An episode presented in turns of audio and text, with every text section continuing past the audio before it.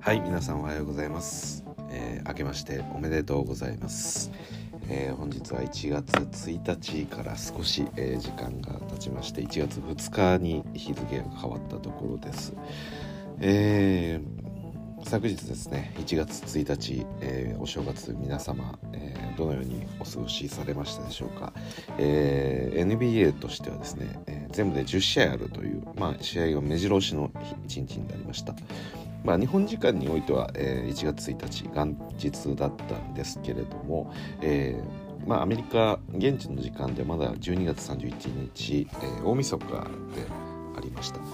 で10試合あったうちもちろん私が見てたのはレイカーズ対、えーブレイザーズ戦なんですけれどもで先に話をしておくと、えーこの試合はですねまあ、レイカーズの、えーまあ、大差をつけた、え勝利となりました。でちょっとあのまあ試合を見てからもう時間が経ってるので数字とかはうる覚えなんですけれども第1クォーターのあたりからもうレイカーズ423点、えー40点ぐらい確か、えー取ったような、まあ、そんな、えーすごい立ち上がりを見せ見せた、えレイカーズでした。でまあいろいろといいところたくさんたくさんあってですねもう1月1日から本年も最高のスタートだという感じではあったんですけれども、まあ、特に何がすごかったかというとレブロン・ジェームスえーこの日がですね29分の出場だったんですけれども、えーなんとですね今季、えー最多得点の43点を叩き出しました。29分43点というちょっと信じられない数字が、えー出てきた感じになってます。でまあねレブロンといえば、えー12月30日、えーまあ、もちろん現地の日付で12月30日に、えーまあ、誕生日37歳に、えーなったばかり、まあ、なったばかり。で、えーまあ、その翌日の試合ということで、えーこういった試合結果こういったパフォーマンスを見せてくれました。なのでまあ本当にね、あのレブロン・ジェームスが まあこれまでのね NBA の中でも歴史の中でも非常に素晴らしい選手であるっていうことは、まあ、疑いようのない事実ではあるんですけれどもまさか37歳になって43得点取るようなことがあるとはちょっと信じがたい、えー 状況となってます。でこれそうですね。せっかくなんでちょっとスタッツ等々も見ますか。本当にね恐ろしかったんですよ。ねこの日は、えー結局レブロンはね確か前半だけで、27得点とかしてたんですかね。そうですね確か27得点ぐらいだったんですよ、まあ、第一クォーターの爆発がすごすぎて、えーまあもう今日どうなっちゃうんだっていう感じだったんですけれども、まあ、最終的には、えーそうですね。43点という得点だったんですが、えースタッツを見るとですね43得点。しかもこれフィールドゴールパーセンテージが61%ですよ。で3が10分の5の50%、えー フリースローが今日調子を落として9分の666%で14リバウンド4アシスト2スティール2ブロック。そして0ターンオーバーという。もうこれ以上優秀なスタッツをあまり磨けないぞっていうような、はい、本当に大活躍をしてみせたレブロンでした。まあ、なんか一般的に1人の選手がこうねあの、まあ、年齢を重ねたとしてもこう得点を重ねるまあそもそもそれ自体が少ないことですけれどもあのなんていうんでしょうこうチームの構造上あのまあ、1人のエースにこう頼りきる形になってしまって、まあ、ボールがそこに集中すると。でその結果あの、まあ、ポゼッションのほとんどはそのプレイヤーが打ってるので、まああのまあ、実際のところのその効率性とは、えー無関係に、えー得点自体は伸びていくっていうことはあの、まあ、状況としてはよくありますよね、まあ、下位チームの例えば、えーまあ、1人だけエースがいるようなチームにおいてその選手がすごく得点を伸ばすっていうことって、まあ、よくあるとは思うんですけれども、まあ、レブロンがね37歳で43得点取ってフィールドゴール61%で3が10分の5って、はい、でこの日はねなんかレブロンもご機嫌で強烈なダンクをガンガン、えー叩き込んでたりですとか、まあ、3もさっき言ったように、えー10分の5だったり。で、まあ、43得点。最後の、えースコアリングは確かフェイダウェイだったですかね。とまあ本当にレブロンセット、えー目白押しっていう感じで、えー非常に面白い試合になってました。でこの日に関しても、えーセンターの登録ということで、えー、スターターがエイブリー・ブラッドリーラッセル・ウェストブルック5月ガードそしてマリク・モンクと、えーまあ、新たに加入したサンリー・ジョンソン、えー、そしてレブロンがセンターという、うん、もうちょっと考えられないような えー、レイカーズの今のスターター陣になってます。でこの日はですねマリック・モンクももうファイヤーという感じで、えー、18得点で、えー、まあ本当にねまあよかったら皆さんあのレイカーズファンじゃない方まあもう最近私レイカーズの話が多いんでちょっとレイカーズファンの方に偏るのかなっていうのもあるかもしれないんですけれどもまあ、ファンの方にしてもね、まあ、試合ハイライトで見たりとか、えーまあ、レブロンのこのねハイライトをこう YouTube で見たりとか、まあ、そういう方もいると思うんですけどぜひねこのマリック・モンクの、えー、サーカスショットこれも素晴らしいハイライトがあったんでぜひ見ていただきたいですね。はい。でそうですね。なんかもう意味が分かんなくなってきてますよね。レブロンがセンターっていうのは。その現代のあのまあ、センターの在り方ってなんかいろいろこう変わってきてたりするじゃないですか。なんかいわゆるこのゴベアみたいなあのまあ昔のセンターっていうかまあなんでしょうリムプロテクターであってそしてこうインサイドで、まあ、ゴベアもね結構最近、え、そうですね。昔のっていうよりかはやっぱり身のこなしも軽いですしオフェンスにおいてもやっぱりあのまあ、確率の高いような、えー、アリウープだったりタンクだったり、まあ、そういったものでこう貢献したりとか、まあ、最近とか確かフランス代表の時とかもちょっとそうだったと思うんですけど割とあのオフェンスで、えー、まあ、ポストだったりっていうところも、まあ、ゴベアもやれんことはないっていうことは、まあ、意外とあのあったりするんでしょうけど、まあ、なんですかねそう、うん、まあなんかいわゆるこう古いセンターみたいなえー、まあ、旧昔からいるタイプのセンターみたいな人もいればまあそうですよね、えー、例えば AD みたいなセンターもいたりとか、まあ、KD みたいなセンターもいたりとかで、まあ、まあ KD は本来的にはセンターではないですけどね、あと、まあ、エンビードみたいなプレイヤーがいたりヨキチみたいなプレイヤーがいたりとか、まあ、本当にこうね、えー、いろんなタイプがいると、まあ、そうですね。だからジャレット・アレンみたいなあのタイプもいますし、えー、そうですね。まあ今年ルーキーの、まモーブリーみたいな モーブリーはセンターではないですけど、まあ、身長的には別にセンターやれるプレイヤーですし、うん、まあなんかそういろんなこうパターンが増えてるというかその何でしょうかね。これまでのそのガード陣の持ってたこの強みみたいなものを兼ね備えたなんかビッグマンが出てきてるというか。なんかそうですね。一般的なこうイメージとして、えー、背が低い人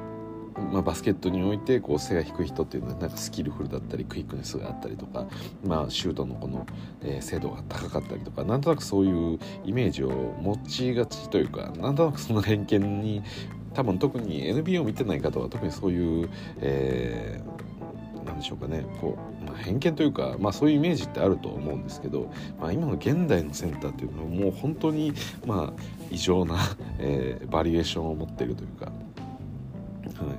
でその中でもね、あのー、まあ、レブロンは、まあ、これまでもねやっぱりスモール、まあ、本来のポジションでいうと多分スモールフォワードではあると思うんですけど、まあ、今はセンターをやることになってたりですとか、まあ、オールオールランダーもう本当に究極のオールラウンダーだみたいな言われ方はしてたんですけれども、まあ、やっぱりこの改めて今センターレブロンそして今日のこの43得点で、えー普通に、まあ、14リバウンドもちゃんとセンターらしく14リバウンドしてるんですよね。うん、でそれで3を10分の5を沈めてきてで26分の16今日もドライブからのもう強引な円1のシーンだったりフェイダーウェイだったり、はい、そんなものも見せてくれたりですとか。まあ、ちょっとね味方いろいろつながらず4アシストというところにとどまったんですけれども、まあ、レブロンの、まあ、今日みたいな動きの中でもおそらくトリプルダブルにできるような、えー、そんな動きではあるんで、うん、だからスタッツ上で見ると多分ヨキッチとかとあのそんなにこう なんでしょうかね。ヨキッチみたいなセンターもすごく異常なんですけどあのレブロンみたいな、ー、センターっていうのもまた一つこう異常なプレイヤーだなというふうに思います、はい、やっぱりそのディフェンスにおいてそのクイックネスっていうところだったりですとかやっぱりそのそうですねドライブだったり、えー、まあディフェンスにおいてのそのペリメーター、まあ、どこまで守りきれるかっていうのはもちろんあるんですけど、まあ、もちろんそのヨキッチだったりエンビードのようなセンターポジションで比べるとやっぱりヨキ、えー、レブロンの守れる幅っていうのはやっぱり圧倒的に広いんで、うん、そう考えるとこの、まあ、レブロンのあのうまさというか、えー、なんとなく全てできるからこうなんとなく全部が、えー、そこそこなのかみたいな風になんかこう見出してしまうんですけどそうじゃなくて全部がこう超ド級な、えスキルを持ってるという本当にこう年齢を重ねてこの身体能力だけで押せなくなったからこそこう逆に見えてくるこのレブロンの持っているこのあまりに多くの才能というかそういうものにちょっと驚かされますよね。ななんとなくですけどこう漫画だったりとかこうなんでしょう映画でも、まあ、物語ストーリー創作物においてって大体こう特化した人間っていうのがこう評価されるというかでなんとなくそういう雰囲気って今の日本にもすごくよく言われてると思うんですけどまあなんかオールラウンダー的なその総合職のような能力というよりか何かこう尖った、えー一一芸を持ってたりとか、まあ、そういったものが、えー、今の時代には必要だみたいなニュアンスで言われてで、まあ、その言葉の裏には、まあ、尖るっていうのは、まあ、もちろん一つのものに何か特化していて逆に他のものは劣っているけれどもその特化している部分っていうのは周りの人と比べるとやっぱりその平均水準を超えてるっていうのはまあ前提としてありますよね。で逆にこのまあ、全部それなりにできるはもうやめろみたいなそういう考えっていうのは全部それなりにできるの全部それなりっていうのは、えー、全部のが平均値ぐらいでしかないというか周りと比較して。でなんとなく全体的にこうこなうまくこなせる人って全部の能力があの平均的のように感じるんですけれどもまあなんかこのレブロンもなんとなくそういうふうに、えー、私自身もこう考えがちなんですけれどもまあ、改めて見るともねやっぱすごいですよね。これまでも私このスコアラーの話とかをする時ってやっぱり KD が私の中では歴代最高のスコアラーじゃないかなっていうふうに思ってるんですね。でその KD まあ、レブロンの評価とか KD との比較をする上で、まあ、スコアラーに関してはやっぱ KD だよねみたいなことをあの私の中では思ってるんですけれども、まあ、こういう活躍をすると改めてこのスコアラーとしてもこのレブロンっていうプレイヤーはあの、まあ、本当にこう一級品なんだなっていうことをやっぱ思いますよね。もちろん1対1をした場合に、えー、KD と比べてどっちがオフェンス力があるかって言ったらそれは私もさすがにやっぱり KD だと思うんですよね。あのやっぱりあの身長であのシュート精度であのクイックネスまあもろもろを含めて正直 KD に太刀打ちできるプレイヤーっていうのはやっぱ少ないですよね。KD だけもうみんなディフェンスがなんかバカになってしまうというかあのまあバカになってしまうというかなんかバカバカしくなってしまうというかあの一般的なこのなんでしょう各選手だったりとかあの、まあ、チームとしてあるこのディフェンス特にマンディフェンスにおいてのこのメソッドみたいなのが、まあ、やっぱりあると思うんですけど相手のドライブにして相手のシュートモーションに入った時、えー、じゃあシュートコンテクストをする時にどこまで体を寄せてどこまで手を伸ばすのかでそこまでいけばもうディフェンスとしては成功っていうラインってやっぱあると思うんですよね。まあ、それ以上出ちゃうともうファールっていうギリギリここまでやれる、まあ、ディフェンスとしてのこの最適解みたいなものがあると思うんですけど KD はそれ本当に関係なくえー、やれるししかもそれで関係なく5割ぐらいそれでも決めてきちゃうんでディフェンス側がいかにこう素晴らしいもう120点のディフェンスをしたとしても KD って何の何でしょうかね。あの焦りもなくやっぱ決めてきちゃうので、うん、それに関してはあれはちょっともう異常なんで,、うん、何でしょう見栄えとしてはねあのもっとこう例えばカイリー・アービングみたいな、えー、能力を持ってたりですとか、今のワンワンで強いプレイヤーって誰ですかね。まあまあ今日ブザービートで勝ったデローザンだったりですとか、うん、まあなんとなくそのすごいタフな状況で打つから打って決めるすごいってなりがちですけど KD はまずその状況にならないっていうなんか見栄えとして KD はなんか軽くパスパス入れていくんですけどやっぱりや他の選手だったらもっと例えばフェイターウェイとかにしなきゃいけないやつを KD はもう関係なく垂直に、えー、ジャンパーを打ってももう決められてしまうんでだから他の選手よりもこうなんか難易度が低く見えるというかただもちろんこの最終的な勝利だったりこのいかにしてスコアするかっていう観点で考えるとやっぱりシンプルで、えー、イージーに得点が取れる KD の方がまあ優秀なわけですけれどもまあそう見えづらいというようなところはありますよね。まあまあでも KD のその才能を否定する人って多分もういないと思うんで、まあ、あれほどの異常者というか、まあ、いい意味ですよもちろん。はいなんで、もう本当にすごいなというふうに思ってますがまあそういった、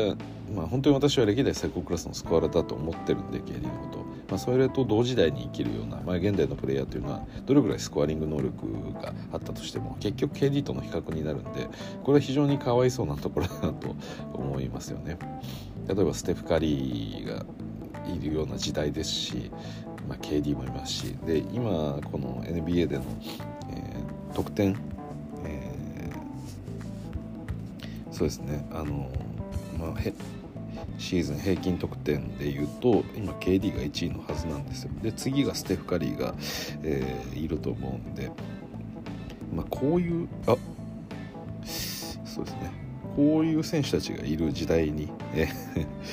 こうまあ、肩を並べる選手たちっていうのはなかなかこう厳しいものがあるというか KD が今29.92位がステフ・カリーの27.7なんでそうですね、はい、ケビン・デュラント、えー、ステフィン・カリー、えー、この辺りのプレイヤーが、まあ、エリートな すいません。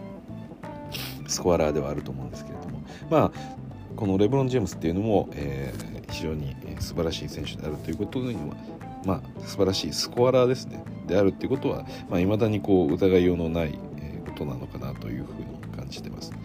で一応現時点で、えー、っとスタッツ今季平均が28.6あります。平均得点。はい、でゲームは、えー、まだ25試合しか出てないですレブロンは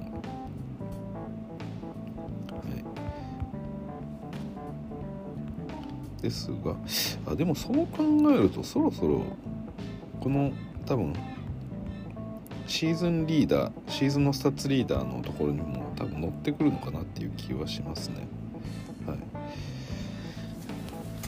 KD が、えー、ナンバーワンのスコアラーとして、えーまあ、今君臨してるわけですけれどもやっぱり KD のあの強烈な、えー、プルアップのミドルジャンパーはもうやっぱりまあ、誰も正直止めれない、まあ、あれが、まあ、強力な武器ですよね。なんかいかにもスコアラーらしい、え、スコアリングの仕方っていう感じですけれども。まあそれと比較すると今2位のステフィン・カリーはちょっとスコアラーといってもあの、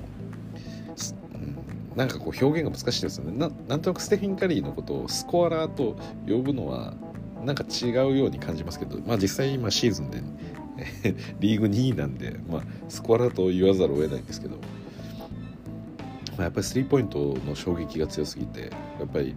なんでしょうかね、えー、まあ、なんかシューターっぽく見えますよね。でもやっぱりステフのそのハンドルのスキルっていうのは間違いなくステフのそのスリーでここまで得点を取るためにはなくてはならないものなんでそれこそね単純にこのスリーポイントがうまいだけのプレイヤーだったらじゃあコーナーでずっと待機してボールを もらうのを待ってるのかっていう感じにはなるんで、まあ、そうなるとねどうしてもここまでの得点っていうのはやっぱ取れないわけですからやっぱ自分自身でねあのまあクイッえー、まあショット自体もねかなりクイックに打てますしで、まあ、自分自身もこのハンドルのスキルもありますしで、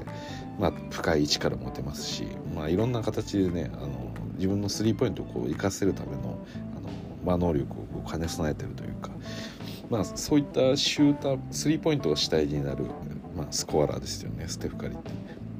でその次にいるのがヤニスなんですよね。3位ヤニス。27.6ヤニスもねもうなんかこれもまた違ったタイプというか あの、まあ、強烈にこうねあのまあ、今身体能力 NBA の中でもうバカみたいな身体能力をしているのは、まあ、間違いなくヤニス・アデトクンボですよね。まあ、オフェンスにおいてもディフェンスにおいても、えー、非常にこうチームに対して、えー、もうなんでしょうね。こうとりあえずヤニスでやっときゃなんとかなるみたいな。もう本当に最強のこう一本やりというかなんなんとなくそういう、えー、感じですよね。でヤニスも一応ね、あのー、まあ、これまでそのフリースローだったりですとか、えー、スリーポイントやっぱり、あのー、それ自分自身課題だというところを、え、改善しようという動きはやっぱり見せてますよね。ただですね今季ヤニス実は3ちょっと良くなくてですねえっと今の時点で27%ですね。はい。27.3なんでえっと2017年いや2019年とかは、まあ、一応30%とか去年も30%ぐらいはあったんですけど、まあ、今季は27%に落ち込んでると。ただそれでもねやっぱり1試合あたり3.8本打ってるんで、うん、これはヤニさんは3とはやっぱ付き合っていくことにはなると思いますね。フリースローに関してもね、えー、まあいろいろとこう、まあ、ヤニス対策の中であのまあ、フリースローが一つこう大きな課題になるというかヤニスぐらいのやっぱ強力なドライブを持ってると、まあ、どうしても N1 で、えー、スリーポイントプレーにできるんでそれを、ね、フリースロー今68%なんでこれで落としてしまってるっていうのは、まあ、もったいないんでヤニスはあのまあ本当に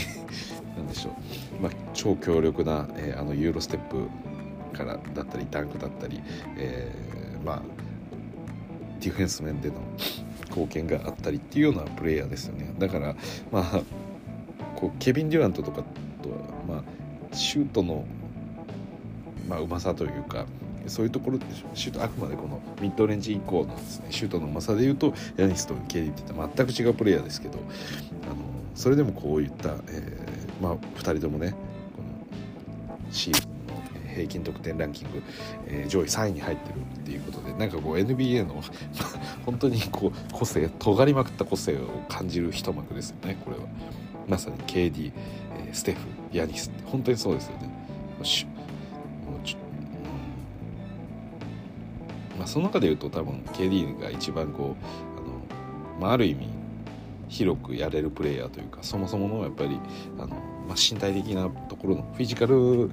だったりこのフレームそもそも持ってるものがやっぱりすごいものを持ってるんで、うん、ドライブだってできますし、まあ、あのシュートだってうまいしっていう感じで、まあ、KD の方が、えー、意外とこ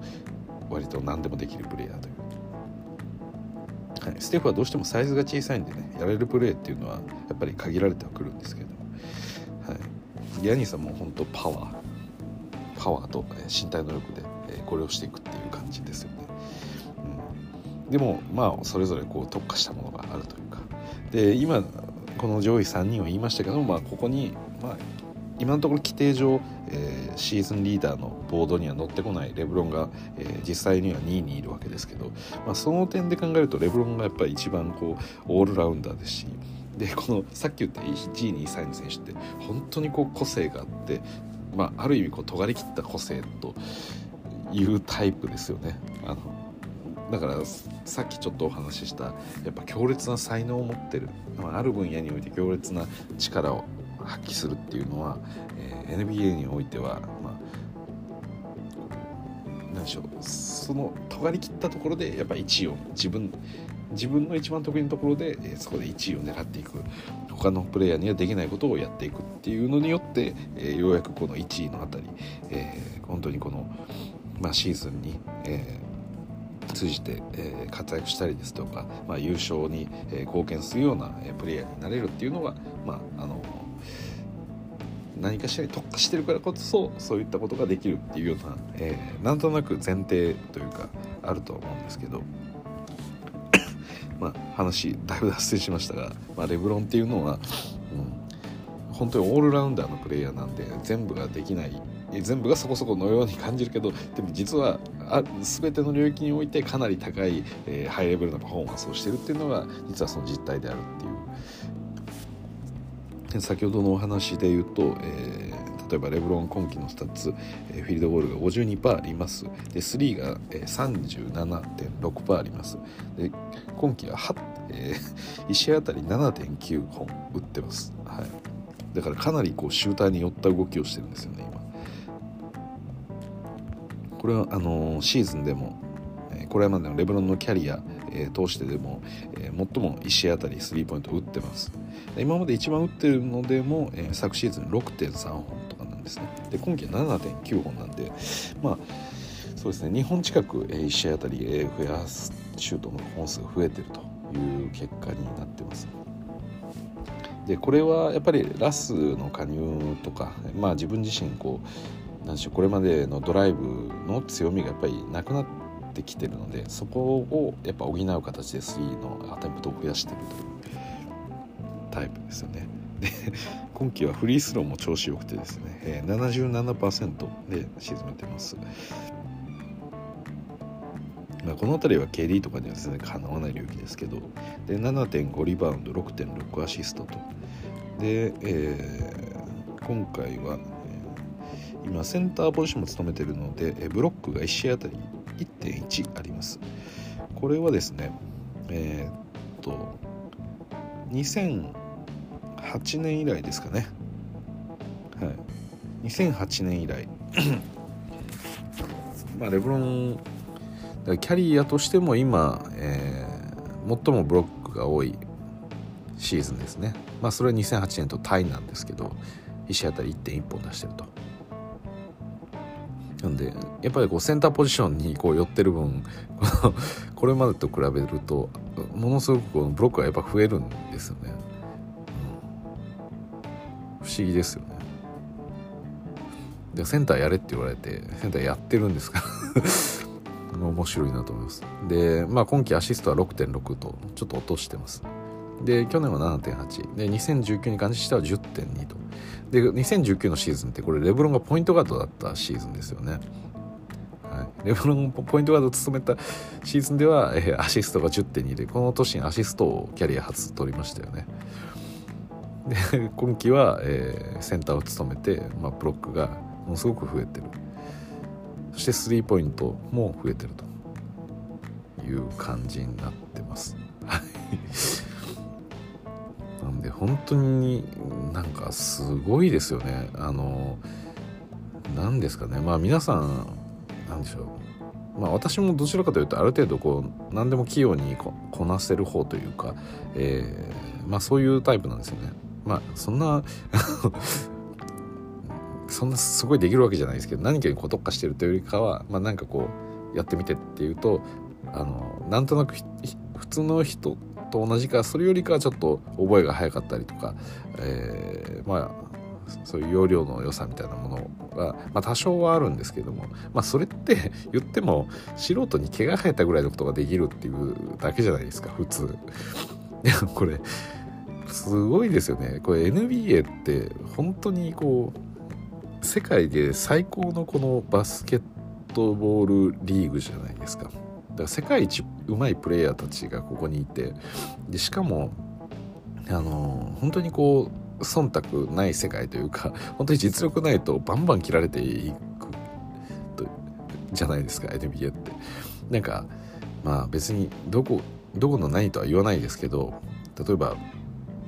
あのまあ、NBA ではない他のスポーツのリーグとかだとあの、まあ、現地のファンにこう愛されてる集客が見込めるような、えー、プレイヤーっていうのが、そこまで戦力にならなくてもこう置いておくというか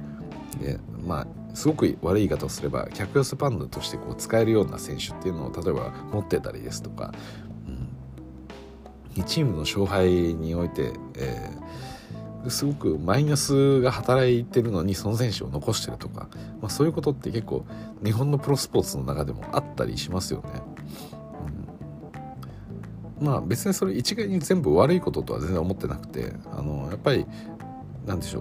うスポーツの面白さっていくつかあのあるとは思うんでこういう真剣勝負の世界で、えー、こうハラハラしたりこうキリキリしたような状態で価値をつかむその面白さみたいなのもあればあの何でしょうかねよりこうファンたちと、えー、何でしょうこう根付いたというかあのこう非常に思い入れを大切にするというか、まあ、例えるならあの例えば子供、知り合いのこうスポーツの大会を見に行くとか例えば自分の子供の、えー試合大会を見に行くっていうことがあると自分の子供とかってすごいあの思い入れが強い分やっぱり親御さんはみんなこう必死になって応援しますよね。でもじゃあ実際その行われてる、えー、例えばその試合だったりとかですとかそのなんか学校の中での、えー、そういった競技運動会みたいなものとかでいうとその競技性のレベルが高いかどうかっていうことはそんな重要じゃないというかまあじゅまあそういうとその別のプロスポーツなんか失礼な言い方になりましたけどそういうそういうことを言いたいわけじゃなくて、まあ、要素としてあの、まあ、ファンというか見る側からすると自分にとって思い入れがある人だったり、えー、関係値が深い人だったりが、えー、こう必死で頑張って活躍してるその姿を見るっていうことが、えー、まああの応援したくなるもっと見に行って、え、グッズを買った買ったりですとかあのまあ、実際に現地に足を運んでとか、まあ、そういったことを、えー、やりたくなるっていうのがあるので、まあ、スポーツは一概にねあの勝つか負けるかだけではないと思うんですよプロスポーツって。ま、NBA でもそれはやっぱりあると思うんで、うん、のやっぱりフランチャイズ単位で、えー、ずっと応援してるようなファンっていうのもたくさんいるんで、まあ、そこにおいては、まあ、勝つことよりも重要なものっていうのは、まあ、ある場面ではあのそういうこともあったりするんでね。はい。で、えー、まあただですね、まあ、そうは言いましたけど NBA めちゃくちゃ厳しい世界だっていうのはやっぱ皆さん見ててよくわかると思います。本当の本当のレジェンド選手とかではない限りはもうほとんど何のこう配慮もしてくれないってないというか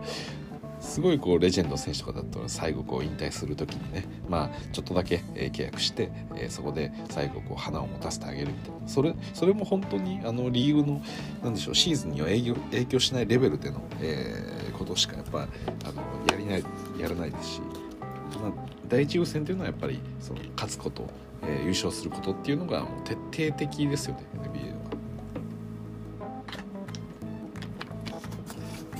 今まさにねあのこの COVID のプロトコルで、えーまあ、いろんな選手が抜けてね、えー、この10日間契約のプレイヤーたちもいっぱいこう入ってきてますけれどもあのいろんなこうプレイヤーの名前を見るとああ彼いたなとかあのまあなんでしょう若い選手もそうですし、えー、まあ、ベテランの選手もそうですし、まあ、いろんな選手たちのこう名前が上がってきて知ってる選手知らない選手いますけどああの選手ってもう今 NBA にいないんだっていう選手とかやっぱりいますよね。今10日間契約バンバンしていってるってことはまあそれは裏返せばフリーエージェントで今 NBA にはいない選手っていうことですから、うん、なんでえあのレベルの選手とかがガンガン落ちていくと、えちなみに今日のその、そうですよね。そのブレイザーズとかでもまあ、ブレイザーズのベン・マクレモアとか今日28得点ぐらい取ってましたけど、まあ、ベン・マクレモアも、えー、そうですねその元々のブレイザーズの何でしょうロスターの中でいうとそんな上位5位6位7位とか8位とかそこにはいない選手ですよね、まあ、そういう選手ですらあの、まあ、ボール集まれば、まあ、今日は特にホットでしたけど28得点取ってますから、うん、やっぱ NBA のにやっぱいるプレイヤーって本当にボールを預ければ、まあ、やっぱ2 3 0点ぐらいはやっぱ取ってくるぐらいの 本当にすごい、えー、プレイヤーたちの集まりなんですけれども毎年そこから何人も何人もあぶれていくわけですから、本当にこう厳しい世界だなと思いますよね。だからそうですねあのなんでしょうこの10日間契約っていう契約に関してもすごい厳しいですよね。10日間使ってみてお試しでダメなら即切りですよ。ちょっともうなんかすごい世界ですよね。このまあいろんなこう日本でも、えー、まあ今はねもう派遣法とかがなんか変わったりですとか、えー、こうまあそうですね。フリーターというか、まあ、パートタイムで働く方だったり契約社員だったりとか、まあ、そういう労働の流動性みたいなものを、まあ、日本社会でも目の当たりにしてるわけですけど、えこの今のコロナ禍におけるこの NBA の人の入れ替わりっぷりったらないですよね本当に分かんないですもんね。レイカーズ、まあ、自分の、まあ、レイカーズファンでレイカーズの選手一応ギリギリ追ってますけどえこれ誰？みたいな人が急に入ってたりしますよね。でまあこれまで私もニュースであの選手のトレードがあったりするとまあ比較的こうお伝えはするようにはしてたんですけどもう正直この10 day contract この10日間契約に関してはもう追い切れないですよね。もう毎日毎日何かやってるんで。それこそアイザイア・トーマスこの間までレイカーズにいましたけど今マブスと契約しててしかも確かプロトコル入りしてるとかなんかもうわけわかんないことに なってて、ちょっともうね追い切れないですよね。はい、まあそれぐらい本当にこうね何でしょう人の入れ替わり移り変わりがあって どんだけ実力を示しても残れないですからね。でもちろんあの何でしょうかねやっぱ思惑としてはこの、まあ、あくまで、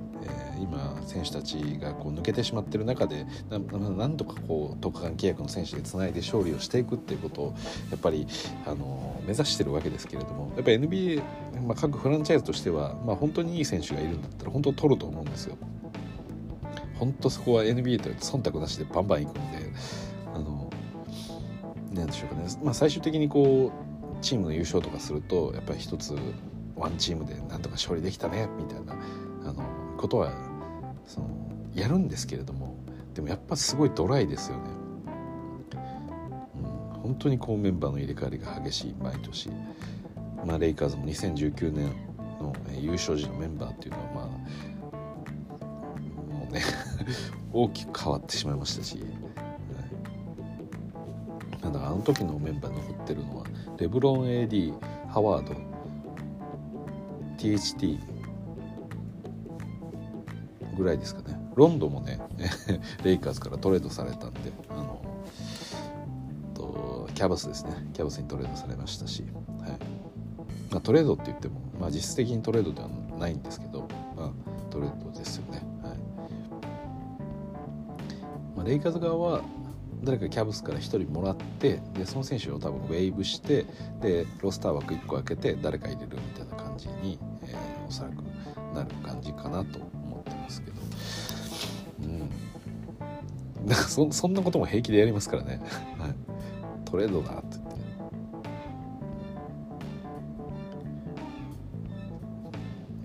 だからキャブスこう出される選手からしたらまあ、レイカーズにトレードされたあトレードやったではなくて、まあ、そこからもう首切られることがほぼほぼこう見えてるというみたいな。そんな話ですよね。うん、いやでも本当にねあの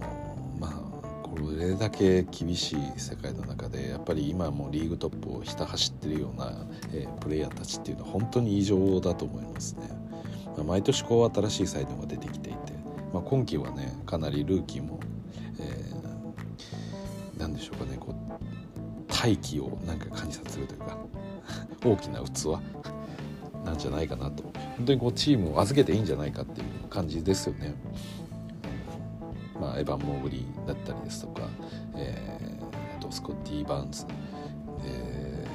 ー、あとは誰ですかね。もう一人ぐらいいましたよね。結構いい選手、まあ、ジョシュ・ギディもそうですけどなんかもう一人ぐらいいた気がするんですよね。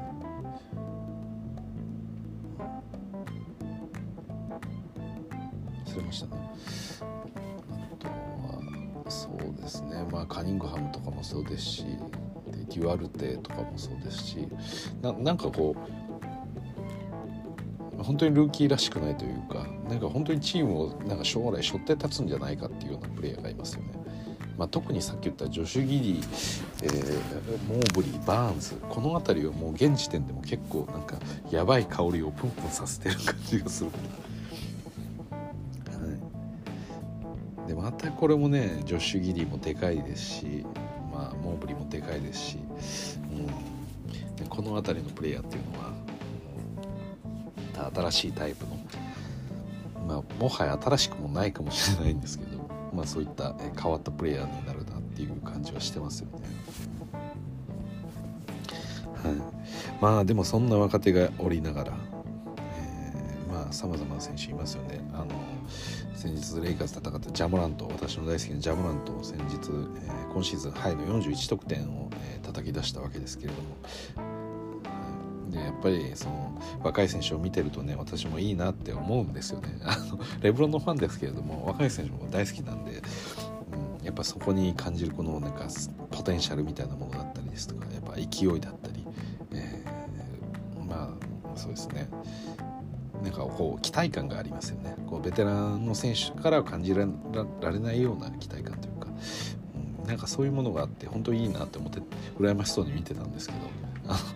まさかその41得点取ったじゃあっていうニュースその後にまさか43点取るレブロン37歳が出てくるとも私も思ってなかったんで、はい、そうですね。はい。なんであのなんか当たり前になりすぎてるんですけどやっぱりこの 何なんですかねもう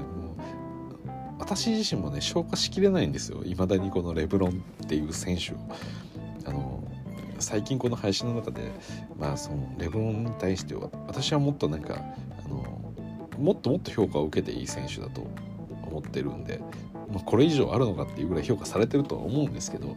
いやにしてももうちょっと尊敬を受けていい選手なんじゃないかなって私は思ってるんですよね。まあ、特にこの私生活の中でなんかこう大きなトラブルがあったりするわけでもないですし、うん、まあそこが悪いプレイヤーではないですよね。でまあそうですね例えば今のレイカーズの、えー、このロスター陣のこのんでしょうかね。このロスター決めのとこにちょっと関わってる、まあ、GM 的な動きをしてるだったりですとか、まあ、このトレードだったり自分がその FA でマイアミに行った時もそうですしなんとなくその辺りのところで批判を受けたりするようなケースはあると思うんですけどまあでもレブロンがやってなかったらそんなに批判もされないというかそこまで悪いことをしてるようには私はなんかあんま思えないというか、うん、なんとなくその批判を受けるようなポイントっていうのはもうある意味荒探し的なことになってるのかなっていう気はちょっとするんですよね。なのであのまもちろんそうですね人によってこう評価するポイントっていうのは違うとは思うんですけど、うん、そうですねなんかそこまでこうその一つの出来事でリスペクト書かれるぐらいのそんな働きぶりだったのかっていうふうに私はちょっと思ったりもしますね。まあでもねあのこういったプロスポーツっていうのはあのファンがいて、えー、そしてアンチもいるっていうのはやっぱり常ですから、まあ、単純に考えてもレブロンのせいであの自分が応援してるチームが優勝できないとか、えー、負けてるっていう、まあ、レブロン勝つっていうことは誰かが負けるっていうことなんで、まあ、必ずしも必ずレブロンのアンチっていうのはやっぱりあのたくさんこう出てくるしそれが別に全く悪いことでもなくてあのそういうものなんで、はい、それは全然いいんですけどただそのプレーのなんでしょう中身がなんとなくこうオールラウンド的なプレイヤーでさっき言ったようななんか私自身もそういう誤解をすることがあるんですよね。うん、それぞれがそれそこそこできる選手みたいなそういう間違ったなんか捉え方をしてしまうんですよね。なぜか。うん。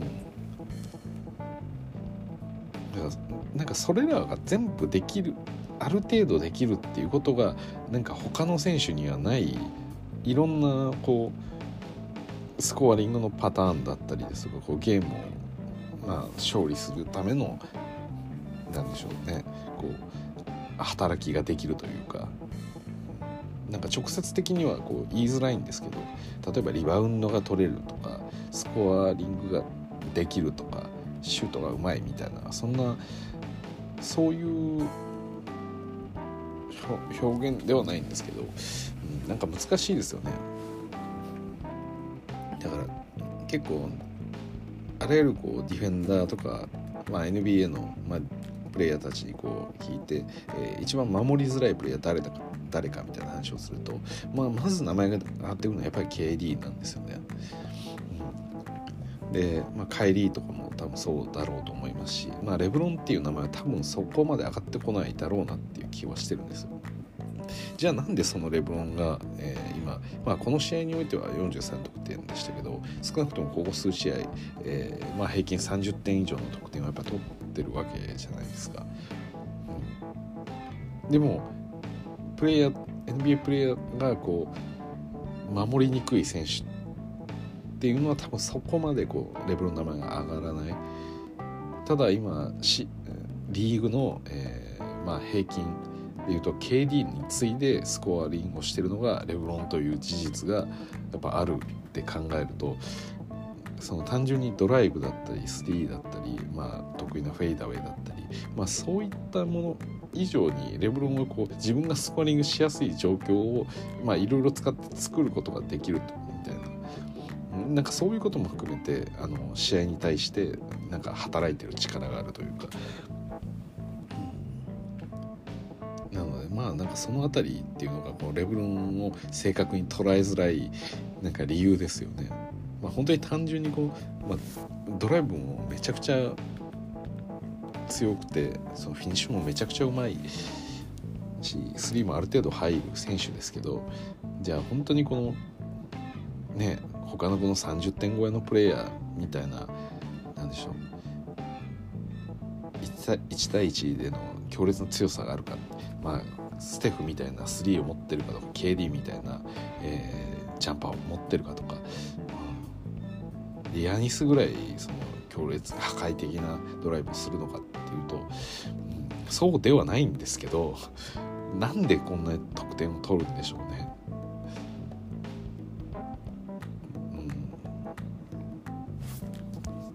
うん、でそれもなんか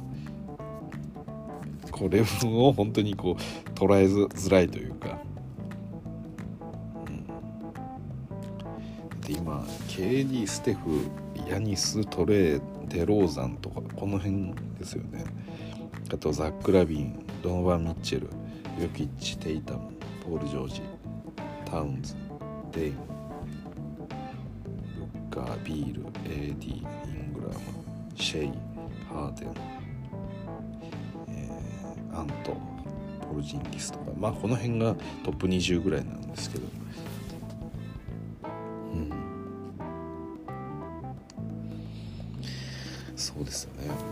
当に不思議なプレイヤーだなと思いますね。なんどうなんですかね。このなんかレブロンっていう選手は本当にこう正確に表現しづらい感じがありますよね。皆さんどうどう思います？レブロンっていう選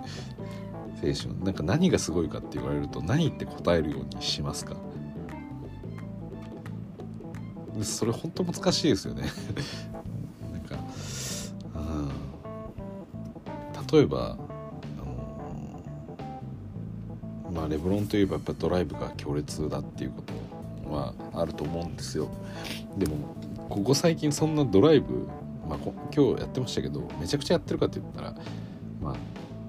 そのヤニスみたいなドライブにすごい寄った選手ではないんですよね今のレブロンって。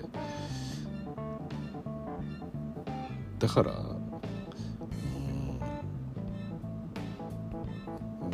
ドライブが強い選手っていうのはなんとなくこうレブロンを正確に表現してる気がしないですよね。なんか本質的な部分ではないというか。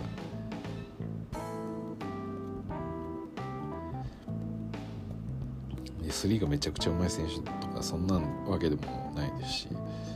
まあ、ディフェンスもすごくいい選手だと思います私は本当にあの今ね、まあ、河合とかもそうですけど自分がやっぱりそのエースになるとディフェンスに対してこう避ける力っていうのもやっぱり減ってきますし特にこの、うん、ビッグマンじゃないとなかなか今ねえ、まあ、シーズン通して、えー、こうディフェンスのなんでしょうアイデンティティを持つというか常にこうハードなディフェンスをやり続けるっていうのはやっぱりこうリモンプロテクターだとどうしてもこうそこに毎度集まってくるんで、DPOY だったりですとか、まあ、その辺りの指標はやっぱりビッグマンが目立ちますけど、うん、例えばそのレレブロンのまあ最近やっぱかなり落ちてきてますけどそのディフェンスっていうのはやっぱりあの少なくとも平均よりかはかなり高いレベルにあるとは思うんでじゃあディフェンスがいい選手なのかって言われたらまあそうだけどっていう。でじゃあなんかこう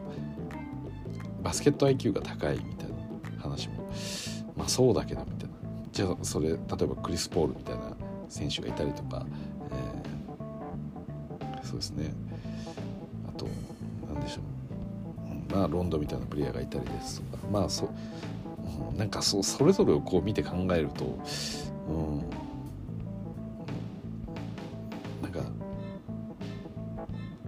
と表現難しいですよね。なんかクリス・ポールとか本当にそのいわゆるこうポイントガッドって言われてるようなそのポイントガッドとしての一つのなんかこう完成形みたいな高い IQ を持ってるとかやっぱあのまあまあなんでしょうね。得意のエルボージャンパーがあったりですとかまあなんかそういう感じですけど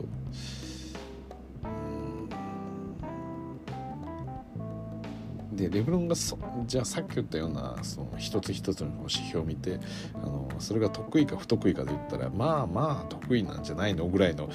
なんか捉え方なんですよね自分の中でも。なんですけど実際じゃあそれらをこう使った結果どうなってるかっていうと、まあ、このリーグ37歳にしてまだ43得点取るとか、まあ、少なくともこの2010年代まあ、レブロンが、まあ、ルーキーデビューしてからですよねやっぱりそのこのリーグに与えてきたこの存在感だったりですとか、まあ、ファイナルだったり優勝だったり、まあ、それを考えるとどう考えてもやっぱ本当に何でしょうすごい歴代最高クラスの選手であるわけじゃないですか。じゃあ何が得意なのって言われるとすごくこう難しいっていう本当にこう捉えどころが難しいんですよね。だからどなんて言えばいいんでしょうかね。そのレブロンがすごいって言った時に、ね、はじあ NBA 好きなんですかって。私レブロンっていう名前聞いたことあるんですけどレブロンって何がすごいんですかって。そうなってきた時なんかもう適当なこう何でしょう指標を言うしかない感じがありますよね。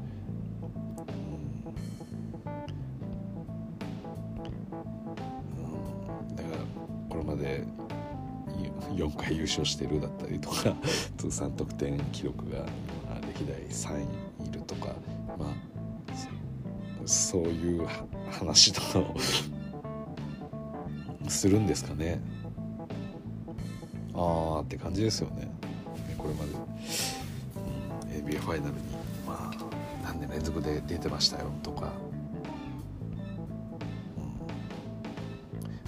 うん、なんかその家としてなんかこうすごいその定性的な定量的なものとかの話はできるとは思うんですけどなんかこうレブロンのプレーを教えてよみたいなことを言われるとすごく困りますよね。プレー実際何が得意なのかとか。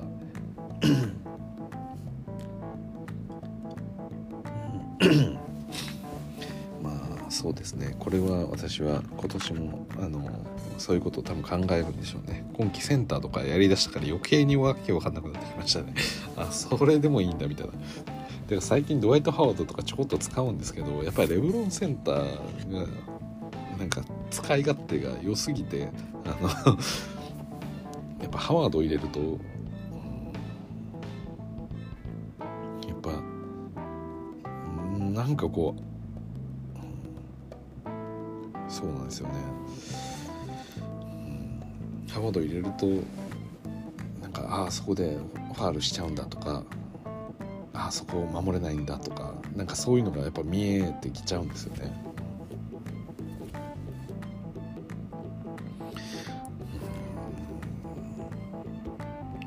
結構辛いですよね正規のポジションにいるプレイヤーはそういうことそれこそラスも今ポイントガードで入ってますけど。まあ、ラスがポイントガードで入るんだったら、まあ、レブロンがポイントガードで入った方がいいだろうってまあやっぱ思思ってしまうというかで今誰がスモフォワードやってますよね今日とかだと。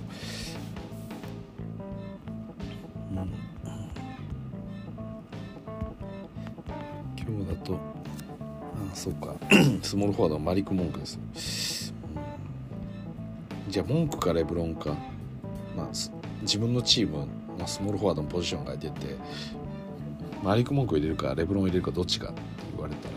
レブロンやっぱ入れますよね。でパワーフォワードにおいてもスタンリー・ジョンソンが入ってますけどどっちだって言われたらレブロン取りますよね。でシューティングガードって言われても多分レブロン入れといた方がいいですよね。今エブリ・ブラッドリーかレブロンかだったら。センターにおいてもハワードを入れるのかレブロン入れるのかって言ったら多分レブロンの方が選ばれてしまうというかこれ結構嫌ですよね。他のプレイヤーからすると。さすがに例えば AD を、まあ、他のチームでポイントガードが空いてますってなった時に、まあ、プレーメイクをしてくるするポイントガードがするっていうチームだったとした場合そこに AD を入れると多分結構うまく回らないんでそれやっぱできないですってなると思うんですけど。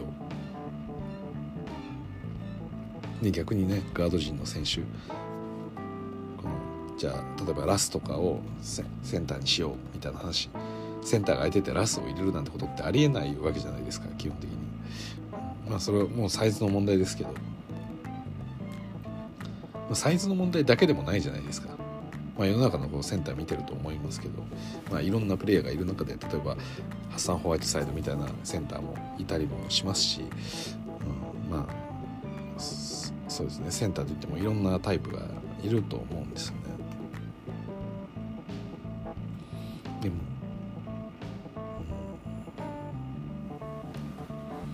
うん。まさすがにこう各このポジションでのトップクラスの選手とこう比較するとあのまあレブロンを選ばない状況もあるかもしれない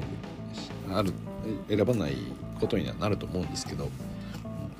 単純にじゃあパワーフォワードのポジションが空いていてレブロン入れるかヤニス入れるかみたいな話になれば、まあ、じゃあヤニス入れようっていうことは全然あると思うんですけど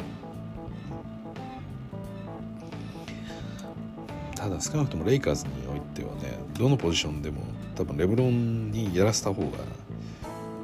ちょっといいんじゃないかみたいな感じになると他の選手もやりづらいですしまたレブロンもそれを微妙にカバーするようなプレーをするんで余計こうややこしいですよねなんか こうなんかその影響力っていうのがどれぐらい働いてるのかっていうのもよく分かんないですよね正直。ということで今日は あのレイカーズの勝利ということでなんかもう取り留めもない話にはなってしまったんですけれどもまあレブロン・ジェームスやばいぞということは 言いたかったっていうのは伝わったんじゃないでしょうか。はい、なんであのまあ今年もね、えー、レブロン怪我なく活躍してもらって、えーまあ、もしかしたらね今シーズンこの得点のペースだと、え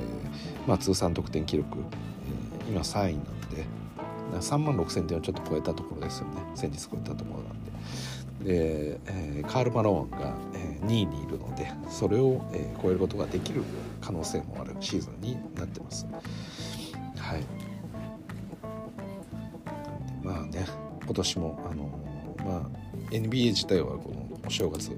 えー、この三が日関係なくやってるんで、まあ、皆さんお休みの間たっぷり NBA を見て、えー、まあ、楽しんでいただければなと思います。私もこれからねもうちょっと試合見ようかなと思ってます。はい。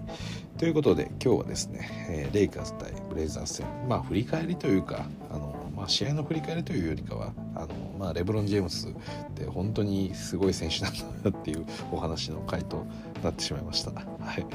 もうちょっとね試合の中身を話そうと思ってるんですけどついなんか雑念が入ってきて話してしまいました。はいということでここまでお聴きいただきどうもありがとうございました。それじゃあまた。